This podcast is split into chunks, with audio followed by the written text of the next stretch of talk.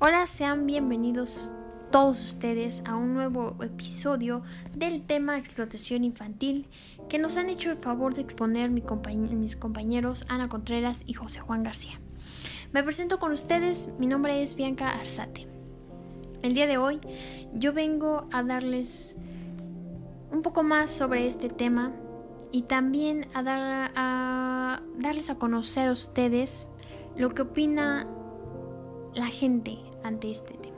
Y es que hoy en día no nos damos cuenta realmente de la importancia que tiene, no nos ponemos a pensar que tenemos la obligación de contribuir a que esto termine, porque inconscientemente lo hacemos, ¿saben?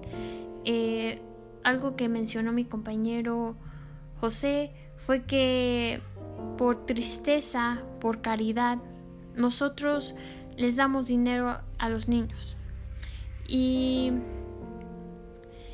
y voy es que la verdad es una realidad que pasamos por alto y a veces desapercibida o simplemente la ignoramos. En reiteradas ocasiones nos hemos encontrado con niños pidiendo dinero en las calles, quizá en un estacionamiento, patio de comidas, en un centro comercial e incluso en, las afueras de locales de comida rápida.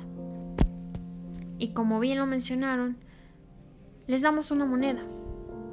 Pero yo quisiera preguntar,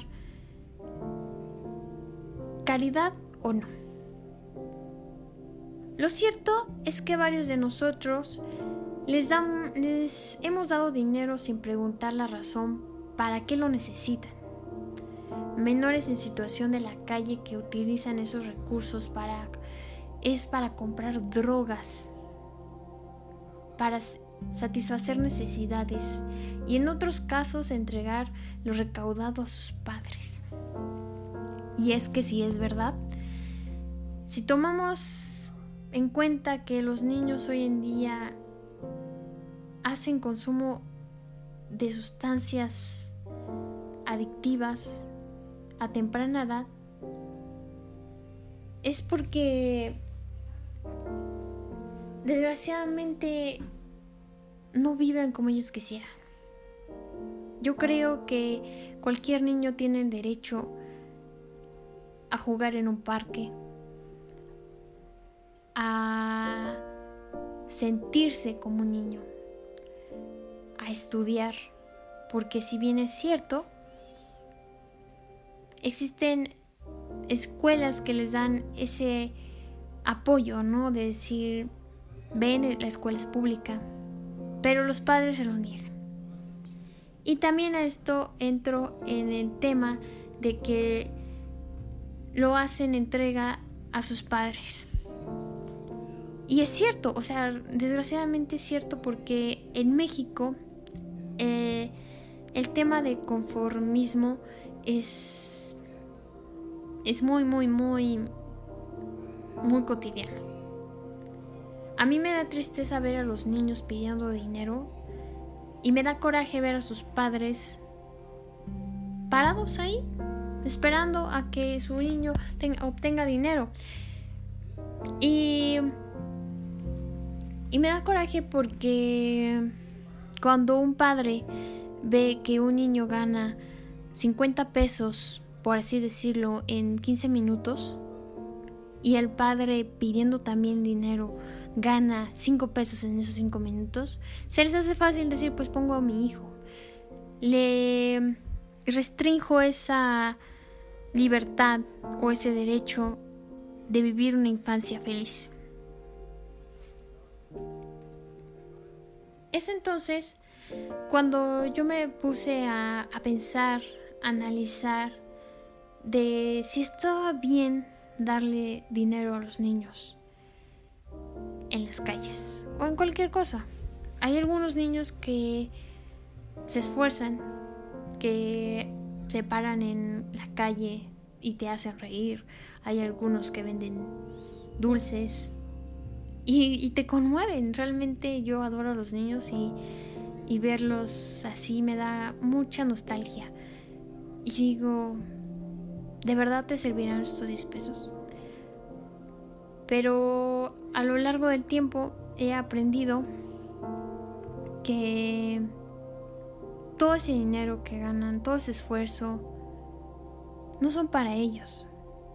Entonces, tomé la decisión de no darle dinero a los niños. Y yo no sé si muchos estén de acuerdo conmigo o me digan, no, porque eres así, este, pues es una moneda. Pero está comprobado. En Alemania hicieron un estudio donde la población de jóvenes y adultos que pedían dinero en la calle era mayor el de los niños. Y esto era porque generaban más. Entonces el gobierno de Alemania dijo que multaría a todo aquel que diera, le diera dinero porque estaba mal. Y al principio yo me pregunté, ¿por qué está mal? Analizándolo me di cuenta que sí está mal. Nosotros al darles dinero a los niños, lo que hacemos es generarles a los padres más motivos para que lo sigan haciendo. Si dejamos de darle dinero, lo que hacemos es ayudarles, aunque no lo parezca. En cuanto más la gente se dé cuenta que está mal, vamos a mejorar. Porque cuando las personas mayores que estén haciendo esto se den cuenta que pues que no, no les está sirviendo o que han dejado de de aportar los niños, van a dejar de explotarlos de esa manera.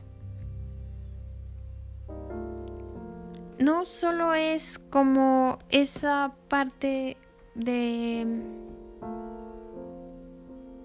si, si no le doy, lo voy ya voy a acabar con esto. Porque es un trabajo muy duro. Es un trabajo que poco a poco debe ir disminuyendo. Pero como persona tenemos que pensar si, ¿qué pasaría si yo no te doy hoy? Si no te doy mañana. Tu papá te va a decir, vete a la escuela. Vete a jugar. Y poco a poco se va terminando esto.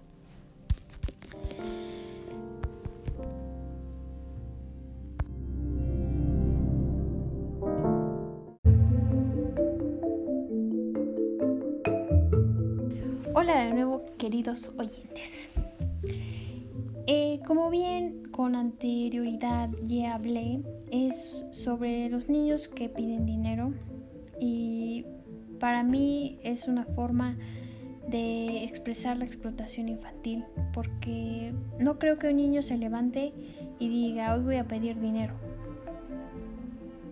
No, no, no creo que así sea a lo mejor un niño de 15, 16, 17 años lo haga, porque como bien lo he dicho, usan esos recursos para comprar droga, para comprar alcohol. Y no está bien. Realmente nosotros como humanos, como mexicanos, aportamos con una moneda porque creemos que lo van a gastar bien. Y a lo que yo quiero decir con todo eso es que tratemos de ser conscientes y cada uno de nosotros pensar si está bien. Yo, de mi parte personalmente, creo que darle dinero a un niño es alimentar que otro niño pida. Entonces, yo los invitaría a que reflexionen ese tema y que sean conscientes si de verdad esa moneda que les damos les sirve para algo bien para ellos. Porque no dudo que exista algún niño que salga a la calle a pedir dinero para comprar sus útiles. Me gustaría que fuese así. Y no lo sé. Pero mientras tanto, voy a investigar sobre el tema.